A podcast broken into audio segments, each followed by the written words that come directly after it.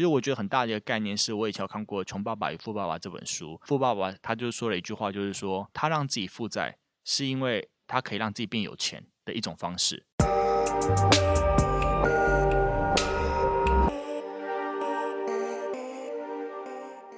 现在时间是一月七号下午三点四十四分，您现在收听的是深 V 一口气。耶我们今天也请到了我们优秀的来宾。我们是一个投资教室啦，在教人家怎么投资理财的教室。那其实蛮多人会问我们说：“哎，投资这件事情到底能不能真的去赚钱，甚至是可以支撑一个人的生活？” OK，今天打破这个迷思，所以我们今天就是请了他的职业就是全职投资者，我们一个学生来为我们讲一些他可能成为全职投资者的一些经过，还有他的一些经验。那我们今天就欢迎 Justin。啊，大家好。Hi Justin，那你是全职投资者嘛？顾名思义就是你完全没有其他工作，对不对？呃，对。好羡慕哦。呃嗯，大我觉得大家都可以啊，对。你觉得大家都可以？好，这个我们等下之后再讲，看说为什么大家都可以。我们先简单介绍一下你自己好了，就是比如说你是从什么时候开始成为全职投资者的？呃，我大概是从大概五年前、六年前左右就比较少开始在上班，然后主要都收入来源都是来自于投资的收入。嗯，那你主要的投资项目是什么？呃，我主要做投资项目，像我现在主要有的投资项目，像有台股、美股，还有一些实体产业的一些投资。嗯哼，嗯哼，大概这些。哦，等于说你完全就靠这些投资的可能股息或者一些呃买卖价差，然后去赚它的被动收入这样子。嗯，对对对。你是有计划的想要成为全职投资者吗？还是你是在无意之间碰触到这个领域？呃，我觉得是有计划的，但我觉得计划赶不上变化了。然后后来。嗯会变成全职投资者，也会变成说是刚好时间到了以后有这样子的一个被动收入，所以就很顺理成章把工作辞掉，然后变得生活比较自由一点这样子。哦，所以你一开始也是一般的上班族吗？是是是，我退完伍了以后就开始上班，大概工作两年左右的时间。嗯哼，嗯哼。然后你就是什么念头会让你想说要开始投资？因为其实你现在也看到，就是很多刚毕业的小朋友们，他们也。不会，第一条路绝对不会萌生出我要投资这件事情。哦，呃，我想要投资的一个想法是来自于，其实我当我开始上班了以后，那刚出退完伍，刚出社会上班了以后，其实上班了大概三四个月，嗯，我就一个念头就是，我好不想上班，对，就是一个不想上班的念头，对。然后后来不想上班，但不行了，为什么？因为你没有收入来源，除非就跟家里一直要嘛。嗯、可是家里能。给多少呢？不太可能，因为接下来生活本来就是自己要过的嘛。然后后来就开始想说赚大钱，嗯，那要怎么赚大钱呢？其实就是创业，嗯，但创业呢，我感觉好像创业又会怕失败。后来就开始接触到一些投资的一些杂志啊、书啊，就看一看，就发现其实。呃，如果想要有被动收入进来的话，其实股息是一种方式，所以我就开始进到投资市场里面去，这样子。哦，可是虽然说零股息的确是一个可以，嗯、呃，成为被动收入的来源，没有错，但我们大家都知道说股本都还蛮重要的。如果我可能只有个几十万，基本上那股息也没办法撑过一般成年人一个月的生活嘛。所以你当初是。纯粹靠赚来存来的钱就直接去投资了吗？还是？呃，我一开始就是在我开始意识到需要去存自己的所谓的投资的本的时候啊，嗯、然后就开始努力的去存钱，所以我的开销其实蛮低的，我一个月的开销大概落在一万左右。哦，然后对。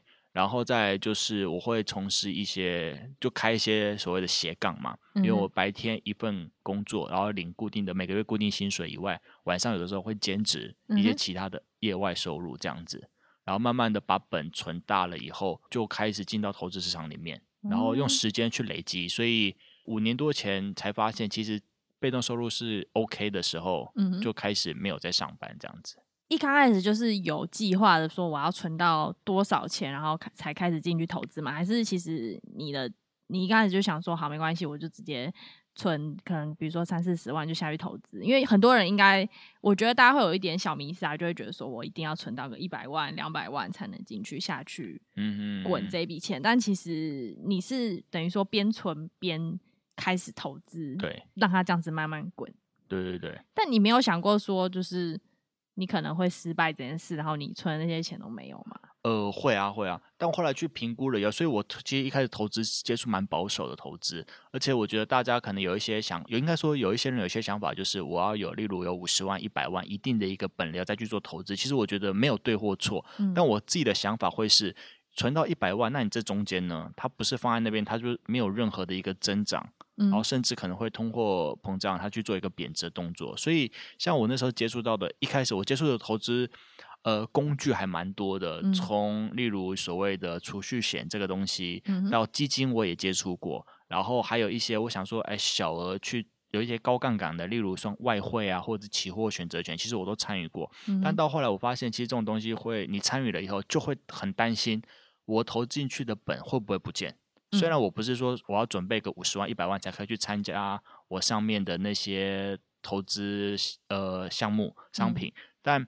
呃，我会担心它不见嘛，所以就变成说我选择的其实很保守，就是像股票里面，嗯、因为股票你会去买它，你一定会去，几乎不可能是闭着眼睛去乱买嘛，嗯哼，所以你一定是去稍微研究一下，看一下杂志推荐哪一些，那当然不可能推荐你就去买，你去研究一下，哎、嗯，股价好像到了，然后再来就是我自己会去选择我喜欢有配息配股的股票，嗯，因为我的想法就是这些公司假设不倒。它如果每一年都有稳定的在配息，不管是多或少，嗯、然后，但它至少可以慢慢的把我的成本摊平嘛。嗯、所以我有一只股票其实蛮有趣的，像是中钢股票。嗯、我记得我好几年前那时候当兵的时候，我买在二十九块的价格。嗯、后来呃去当兵没几个月，它竟然涨到三十二块，嗯、然后我就觉得很开 心。但是那时候智慧型手机还没有，所以你看盘其实没有那么方便。嗯、然后后来我退完我又发现它只剩二十四块左右，我想说哇。怎么赔蛮多的？对我来讲，因为那时候刚出社会，赔了八千，等于说当兵这一年当中，我赔了八千块在这只股票上面。但因为我就是很不喜欢卖掉那种赔钱的感觉，所以我就一直给他摆摆摆。后来退完伍摆了四五年了以后，我大概就是卖掉的时候扣完所谓的手续费，我只有赚一百多而已。所以，所以我总共持有它大概有六六七年的时间，只赚一百块。但因为我的想法就是这样，就是。呃，第一个我买的公司，它基本上应该不太会倒，嗯，所以我就想要有稳定的配息，一直配到成本降低这样子。然后这中间我也是用这样的方式买很多的一些股票，嗯，然后慢慢的领它的配息，然后嘞我再去投，再去就等于说做一个复利的概念，然后慢慢的把资金资本养大这样子。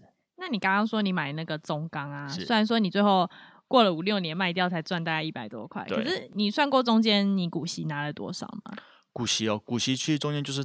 大概拿了四五千块左右，嗯、应该是这样子。因为如果按照成本，然后最后打平的话，应该是这样子。哦，对。所以你现在投资的话，你还是就是你现在本比较大了嘛，然后也比较稳，你还会继续的，就是用这种方法吗？还是你有算过说，可能那些成长股没有股息的成长股会比较有？后来有去，因为。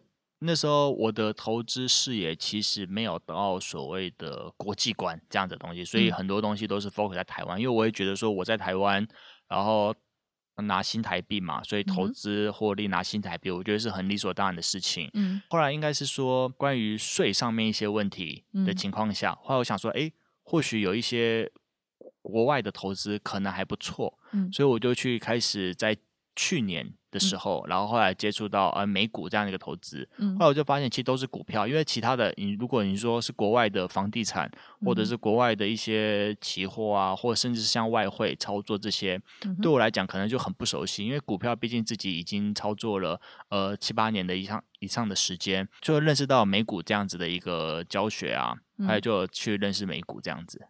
哦，了解。你现在就是完全是全职投资，在成为这件事之前，有没有一些打击过你的事情？比如说，可能你存的本啊，然后来去投投资股票，它可能下跌一大波。你有曾经想要过放弃吗？还是你觉得这就是一个……哦，有没有放弃过？有啊，我觉得那时候。呃，我算蛮幸运的啦，因为家里的一些事情，嗯、然后所以我有继承一间房子。嗯，但继承房子呢，我是继承了四分之一的产权。嗯，然后四分之三呢，那时候就是去背贷款，因为四分之一有如果有继承的话，就不是首购族了，所以我也没有首购族的的一些方案啊，嗯、然后之类的，然后就用很蛮高的贷款利率，大概是两趴二点五趴左右，嗯，背了一个房子贷款。应该说每个月我都被房贷，其实。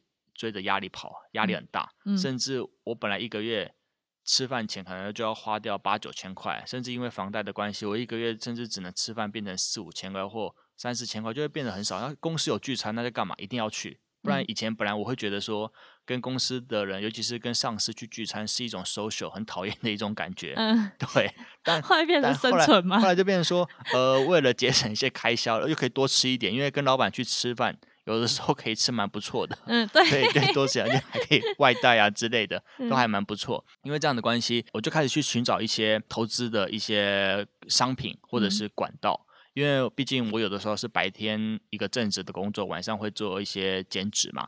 后来我在网络上看到一个蛮有趣的，它以现在的一个角度来看，它其实就是一个所谓的资金盘的一个投资。但那时候我觉得包装的很不错，不知道是因为我个人比较单纯啦，然后或者是呃社会的历练没有这么的多，我就看到它报酬率蛮高的。它就投资进去的一个本呢，你大概。四十天左右，你可以拿个二三十趴的一个报酬率回来。嗯、那我就算了一下，哇，二三十趴，这一年就有一百趴以上，我觉得还蛮不错的。嗯，然后呢，那个时候我就想说，为了解决房贷的一个压力，那就干脆开杠杆好了。杠杆，因为我那时候信用不好，也不是说信用不好，是因为应该是说条件不好了，因为刚出社会，薪水没有很高。嗯，对。然后你又有房贷。然后变成说我的负债比其实是算高的，嗯哼，然后那时候我想去借信贷，信贷不是不借，他借给你的额度其实就一点点。那时候我信贷，我记得第一次去问的时候，信贷他只愿意借给我十五万左右，而且那时候利率其实蛮高，大概是十一趴左右，我也不知道为什么，好高哦，为什么我的信贷这么的高？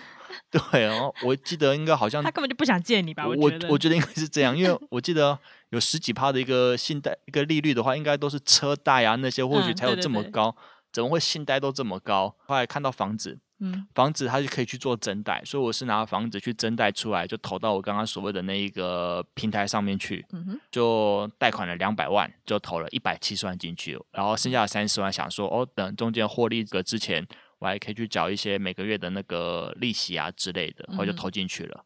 然后投进去了以后呢，也还不错，嗯，前面的两三个月我大概陆陆续续拿了六十九万多回来，我心里想说，哇哦。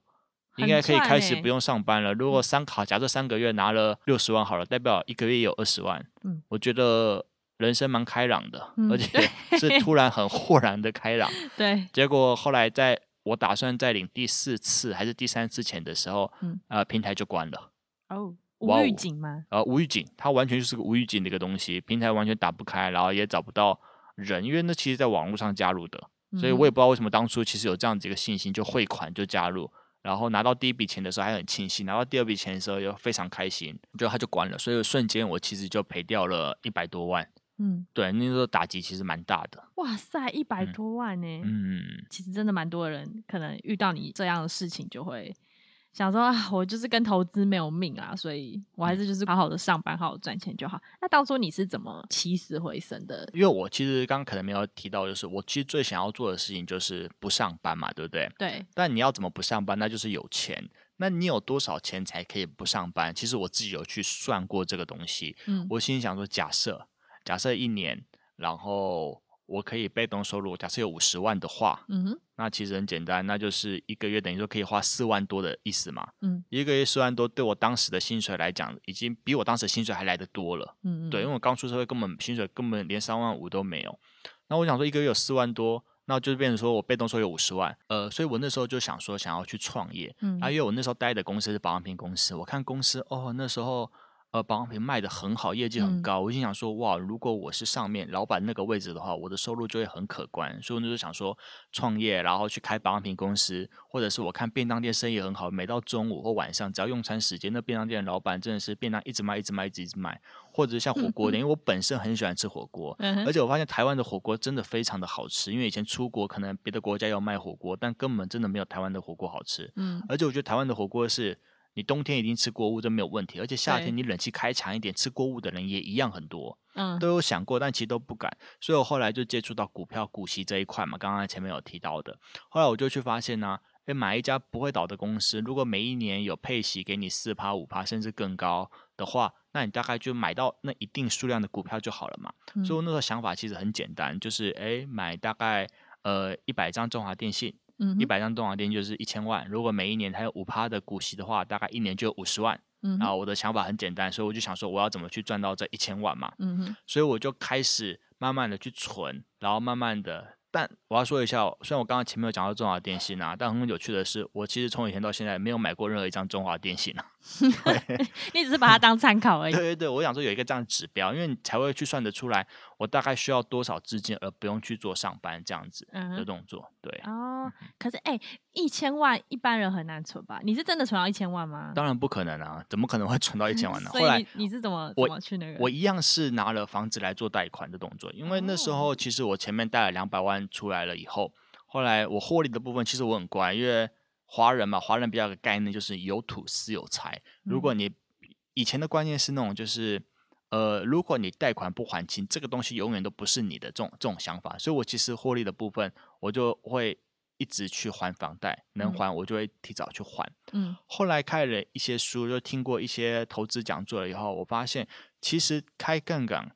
然后是一个蛮有趣，而且是蛮不错的一种方式。嗯，像我自己本身，其实包含到现在，我自己持有的不动产啊，我是满贷的一个状况，就是我的贷款是最高的一个贷款额度了，它没有办法再贷高了。嗯，对。然后贷出来了以后呢，我就去买这些比较有可以配息稳定的一个股票。哎，所以我可以瞬间达到我要的资产。嗯，其实我觉得很大的一个概念是，我以前有看过《穷爸爸与富爸爸》这本书，其实里面给我很大的一个概念，一句话，它好像是写在封面还是背面而已，就这句话，就是他让自己负债，是因为他可以让自己变有钱的一种方式。所以他讲的负债，并不是说哦，我很有很多钱去吃喝玩乐把它花掉，而是他虽然去贷款，就是他的负债嘛，但他去投资了很多产业或者是去创业，得到的一些回收报酬率就大于这个利息的。嗯哼，用这样的方式，他变有钱了。所以我其实有点效法他的方式，就是我去贷房贷，虽然我那时候房贷一个月是两二点五趴，但我其实放在股票里面，我的配息是来到五趴左右，所以这样。中间大概就可以赚两趴左右，就是资产是慢慢这样滚大的。因为你的方法就是开杠杆嘛，就所谓的借钱，就是从去年开始，很多人就想要开始走投资这一块，尤其是很多年轻人，不管是节目好啊，还是 YouTube 也好，或是 Podcast 很好，开始鼓励大家投资，这是一件好事。我觉得这个风气有带起来，那当然也会有一些资本比较少的人。就会开始去问说，哎，贷款这件事情到底是不是好的？当然，因为比如说像我们是做教育机构的，我们还是主要会跟学生讲说，嗯，贷款这件事不是不行，但你可能要先搞清楚说你到底要去怎么投资，去收回你贷出来的这个利率才是好的方法。这样，对，我们会还是觉得说。这个方法对一般人来说蛮有高风险。虽然说股息的部分的确是很稳，但是万一他公司营收不好，他可能会下降。对，当初是你有想过给自己后路吗？呃，当初哦，其实我觉得最大的一个后路就是我那间房子就没有了吧。这、哦、是我最大的。其实，这是你最大的就是损失这样子。呃、这样反过来应该讲说蛮冲的。但我有想过，假设我买的这些呃公司企业标的，它如果倒了，嗯、我觉得就例如我刚刚前面讲中华电信，假设中华电信倒了，我就想说，台湾会不会很多产业一半以上，或者甚至整个台湾会不会它会有很大的一个重挫，也说不定。嗯，嗯嗯，所以我是用这样的一个想法去买的。对，就例如、哦、啊，我假设买台积电，假设台积电倒了，会不会对台湾会有很大的影响？嗯应该是会啦，你就觉得反正一定不是，也不是只有我死，大家都会一起死，没关系，我们就一起来。对，如果到那个地步的话，我想说，那即使我持有不动产，应该好像台湾是不是也快垮了？对啦，其实好像也这样。对，给一些可能他现在不管是信贷或是房贷也好，因为可能不一定每个人都有房子，对。然后想要就是贷款，然后去做投资的人，你会给他们一些什么建议吗？就是虽然说同样是贷款，但有些事情不要做这样子。对对，我的建议是贷款呢、啊。真的是要按照能力范围内，不要去做一个自己负担不出来的一个结果嘛。嗯，然后再就是贷款，它其实真的是要计划过，然后深思熟虑过。嗯。那如果对资金没有这么多的情况下，我会很建议就是按照自己能力范围内的资金去做投资就好了，尤其是像现在。如果是讲台股好了，台股它现在也可以盘中零股交易嘛，之前是盘后才可以零股交易，那现在盘中零股交易，其实我觉得是一个很不错的选择。那另外像我在去年的时候结束到美股的课程，那我觉得美股它全部都是那个零股做交易，对。然后我自己啦，自己这半年多的一个美股的一个投资的一种 feel 跟感觉来看的话，我会觉得说美股的成长股的类型的股票会相对的比台湾的多，嗯哼，所以我觉得我也很建议说，呃，可以试试看美股。如果想要资金变大的话，我觉得。美股是还不错的一个选择，但如果是想说要领股息为主的话，我觉得台股会是一个很棒的一个选择。我自己的想法是这样子。哦，台股还是比较多是以股息为主这样子。我会觉得，因为股台湾股比较多的是所谓的代工业比较多，所以它的毛利率一定有限。嗯、有限情况下，台湾的股息是并入个人所得税里面。嗯。但美股的股息的话，它基本上不管是美国人也好，或者是外国人也好，它一律都会先扣掉三十趴的一个股息的这个税率。对。所以我会觉得说，呃，我领。的股息，假设我在美国领五趴，我打了七折，我只有实际上只有三点五趴，我可能会回来的手续费之类的，搞不好就只剩两趴。嗯哼，对，那不如在台湾就直接买一个五趴的，它并入你的个人所得税。假设除非你个人的本身的所得税是很重的，有来到二三十趴或三四十趴，不然的话应该影响不会到太大。所以我觉得股息的话，可能台股还算蛮不错的。哦，对，但如果要资本成长的话，我真的还蛮推荐。美股的资本成长，对对对，蛮、嗯、大的。你当初是想要让你的可能资本成长快速一点，所以才开始接触美股。哦、呃，对，我觉得这是一点。然后另外一点就是，我觉得美股很有趣的一个地方，就是美股有美股市场的一个叫做选择权的东西。嗯，它跟台湾的选择权比较不太一样。美股的选择权它像是一个合约形式的，然后可以它可以去设定你的时间，可能呃天数也好，或者是一个月也好，或者是你想要更长一点也好，然后它可以。带给我们就是每个月每个月有很像包租公现金流这样一个东西，那这也是我从之前很想要的一个呃现金流模式。因为像我以前可能还没有接触美股之前，我想到的每个月的现金流可能就只有包租公而已。因为毕竟像股息，嗯、它可能是一年领一次，对啊，一季领一次，不不一定每个月都会有钱这样。对，或者是你就要当包租公。可是包租公对于我来讲，或者是对很多年轻的族群来讲的话。呃，你要买好几间房子去收房租的话，这个能力跟压力可能又会太大了。对，而且台湾的租房的报酬率大概就落在两三趴左右啦。对，还算 OK，嗯，然后甚至很多都不到两趴。嗯。而且我也很怕管理，我以前看到一些租客，然后在人家屋子就租房子就在里面自杀，我就觉得说，那房子就是从此崩，我就没了，可怜呢。然后房子租给你，在里面自杀，嗯，对。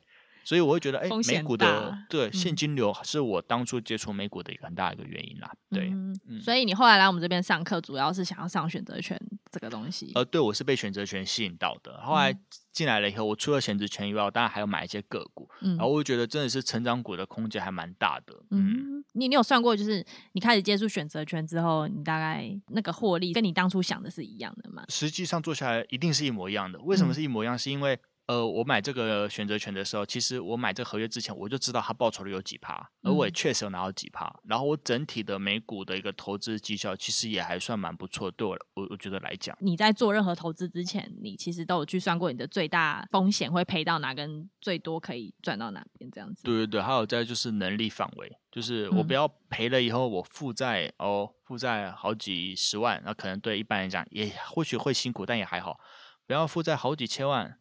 好几亿，那那我觉得人生应该是还没有希望了。真的。对，好，那讲了那么多你的投资经历的这些，那回归到现在的生活好了。相信很多人应该会好奇说，那全职投资者，你平常因为照你这样讲的话，你就主要是投资股票，以领股息为主，所以你应该不像一般有一些投资者，其实他们是在炒短线的，可能每天都要看盘啊什么之类的。对，对，对。所以你现在的生活是，你就是没有在工作，然后领被动收入。那其他你剩余的时间，你都在做什么啊？就其实我大概我的作息会是这样：早上我大概九点钟左右会看台股，我自己这样。然后台股呢，也不是为了要买卖，而是还是想看一下大概市场状况，对市场怎么样，到底是往上走还是往下走。嗯嗯。然后收盘，然后无聊就会看一下，然后再去吃个早餐，做自己的事情嘛。然后晚上的话呢，那我也会很固定的时间，在美股开盘的时间就打开看看，一样的心情，就是看今天的股市是要往上走还是往下走。嗯。然后平常的话，因为我在外面还是有一些，因为我资产做一些配置，嗯、我有投资一些实体产业，像是餐厅啊或者一些公司，嗯、然后我可能会去聊聊天，或者去看看餐厅的状况怎么样。嗯。然后大概就是这样子过。对。哦。所以你那些实体产业是你从股票的获利来源之后再去。去、呃、去策略的这样子，对对对对，我有做一些资产配置，就股票获利的部分，然后拿去参加一些不管是一般的公司的行号，或者是餐厅，嗯、或是谁这样做投资的。因为我们大家都知道说，投资这件事会滚滚雪球，就除了现在的投资让它继续滚之外，你还要继续去找就是其他的投资的标的嘛？呃，我会很喜欢去。听投资的讲座跟标的，嗯嗯，对，然后看看有没有什么东西是可以激发我自己的部分啦，嗯、对，所以我自己有本身一直不断的去做一个寻找，我有花钱买过课程，我我到现在出社会投资的课程花过两次钱，嗯，一次是上期货选择权台股的期货选择权课程，嗯，因为那时候我看到一些应该说就是行销文案嘛，去上课，嗯、那当然他们也是主打什么呃包租公配息这种方式，嗯，嗯那。但因为期货选择权，它其实需要开一些杠杆，然后对我来讲，我其实很怕。虽然它可以设停损啦，嗯，但我就觉得很怕，而且又要买一些可能还需要一些程式去去做一个对对，然后这样子才会把你的风险再降低一点嘛。因为毕竟人工跟 AI 去比的话，还是会有一些差别。我那个课程我大概花了五万块钱左右，哇、wow 啊，对，去上完了以后呢，哦，我还去复训过一次，因为它可以无限次复训。但也有趣的是，它也没有在第二次的复训课程了。因为那是有点像是老师自己出来私人教的吧，比较不像是一个很完善的一个教育机构。嗯哼。然后后来我也从此都没有下过单，但我开户什么都开好了啦，嗯、对，但都没有下过单。后来第二个其实就是有来 VIA 这边报名美股课程，这是我第二个一个花费这样子。嗯嗯。因为其实你在上这些课程之前，你已经有自己在投资了，是也有得到你想要的投资报酬率，那你已经是成功的投资者。那为什么你还会认为说可以？再花钱去，虽然说我自己，我们自己是教育机构，这样讲有点奇怪，但你会不会觉得说，我自己都可以赚钱，我干嘛还要去学这个东西？哦，我觉得，毕竟人的一辈子也是蛮长的一段时间，不可能只有一个东西，然后呢就一直参与到底。那我想比较讲的就是，虽然我在台股投进去的资金可能比较大一点，嗯哼，但呃，你说台股一辈子就是。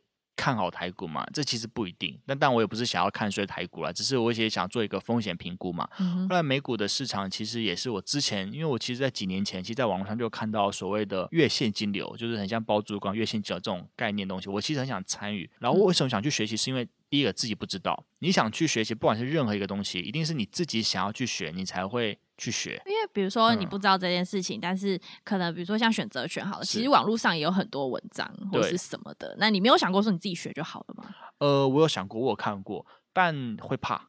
呃，其实会怕，就像看书，然后或者是去学东西。嗯、我觉得有个老师，就这也是为为什么外面不管是哪一个科目或哪一个行业别有很多的老师。然后出来，我觉得就是，其实你什么东西自学其实都可以去摸索啊，你走错一点路啊也 OK 啊，反正最后学会就好了嘛。可是我觉得有个老师带，我觉得就第一个，呃，不管是老师在旁边教你，或者是助教有人可以问，比起你自己去看文章去学习，会来的有帮助，跟少走一些冤枉路。因为时间的关系，就问最后一个问题，好，就是、对于说。现在很多想要进入市场的小资族，或是他可能已经存了一笔钱的人，但他还是迟迟觉得很害怕，对于投资这件事很害怕的人，你会有什么对他们说的话吗？哦，我觉得啊，投资啊，它本来就不会是一个不害怕的事情。为什么？因为大家其实都怕钱不见嘛。嗯，钱不见。我觉得钱不见是小事，就算钱如果是我花掉，例如我买一杯饮料和我买一个包包。我出国玩，我花掉就算了。尤其是我投进去，我明明就想要做投资，结果钱没了，我觉得这就是很呕的一件事情。嗯、但呃，我想跟大家分享的是，说其实投资他一定要做。呃，一个人他上班的薪水他有限，然后再就是你一定会面临到退休的一个时间。对，因为人不可能不做退休动作，不能说我工、啊、活到一百岁，我工作到一百岁，不可能啊！你至少也要工作到九十岁，后面十岁再去生活嘛，不然的话，你的收入哪来？等一下到九十岁也 太久了。对啊，对，这只是一个很夸张一个举例嘛。对，所以我会觉得说，对于投资如果害怕的话，其实我觉得就是冲一波。嗯冲一波什么意思？就是你可以准备，你可以承受的风险。如果你只有三千块台币，你就三千块台币；如果你是三万块台币，就三万块台币。就是你这个风险不见了以后呢，不要影响到你的生活。我觉得你要去试试看。因为你不去试的话，我觉得一直就会停留在你现在的一个可能生活里面，然后他可能也不是你非常喜欢的，对，可能是不是你自己非常喜欢的生活，就你没有办法让他去做一个复利的效果，把资本变大，然后离你退休的时间或者离你想要的生活就会蛮遥远的，对，嗯，嗯的确就是这样子。嗯、好，那今天非常谢谢 Justin 来到我们节目，分享了他的丰富的经验，我觉得应该对很多现在想要进入投资领域的人来说是一个非常有用的建议。对啊，因为其实很多人真的对于投资这件事情就觉得哦，好遥远，好像就只是会赔钱。嗯，然后赚钱的都只是那些可能我本来就富二代，或是本来就很有钱人。但其实很多真正开始投资的，他们就是就跟很多人心里想说我要成为。有钱人，我要成为企业家，我要成为什么一样，就是设定一个目标在那边，然后努力的去达成就好。像就是你刚刚也说，他也是一个月省了很多钱，去慢慢去把他的本金存起来的。对、嗯，给就想要进入投资市场的人，小建议就是，如果你们真的想要踏进来的话，不管你只是想说赚一点闲钱，或是对于未来的退休会感到比较有保障之外，不要觉得说这种这件事情是。离你遥不可及的是每个人都可以开始做起的。对对对，好，那今天我们节目就到此为止，非常谢谢 Justin。那我们是深 V 一口气，我是 Raina。那我们的节目呢，在 Apple Podcast 上面都可以搜寻得到。如果你是安卓的用户的话，你可以在 KKBox、Spotify 或者 SoundOn 找到我们的节目。如果你喜欢我们的节目的话，不要忘记订阅我们的节目，并给我们五颗星的好评。如果你对我们节目有任何问题的话，可以在 Apple Podcast 下面的留言区留言。非常谢谢大家的收听，那我们下次再见拜拜，拜拜。